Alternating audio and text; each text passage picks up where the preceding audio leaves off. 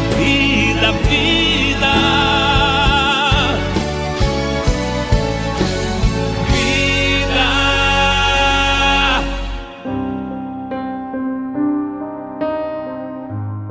Olá, amigos e amigas do quadro Dinâmica da Vida. Hoje queremos falar sobre o calor humano que aquece.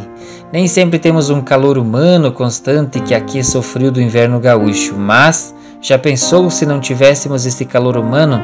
Embora estamos em um tempo que não possamos nos abraçar fortemente como nos abraçávamos antigamente, temos a ciência de que é importante nos manter em constante troca de energia.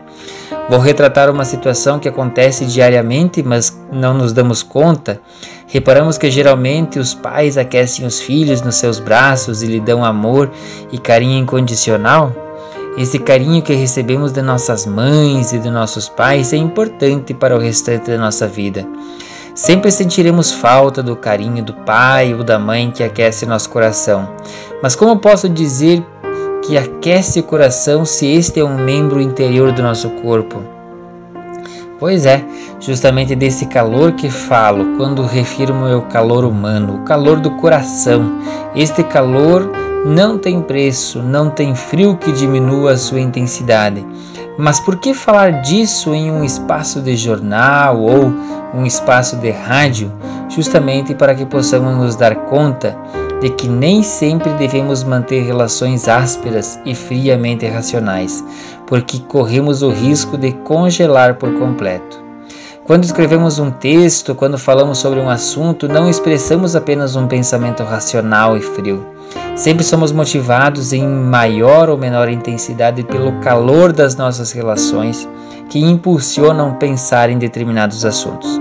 Por exemplo, escrevo e falo sobre este tema e noto que em nosso ambiente o clima de inverno que mantém temperaturas até negativas é superado pelo calor humano, que tem mais força, que dá mais força e energia para superar o frio. Levantamos cedo para ir trabalhar porque temos motivos pessoais, mas estes motivos se relacionam ou deveriam se relacionar com o interesse também dos outros, da sociedade. Por exemplo, o que fizemos com o fruto do nosso trabalho no final do mês ou na safra? Sempre partilhamos com nossas famílias e amigos? Por isso mesmo, quando enfrentamos as baixas temperaturas, enfrentamos também um objetivo que é comum, que é de viver em harmonia com os nossos entes queridos. Pensemos nisso e aqueçam-se o máximo possível tanto do frio externo quanto do frio interno. Não deixem a fogueira de São João apagar e a fogueira do coração se esvaziar. Bom inverno a todos e todas!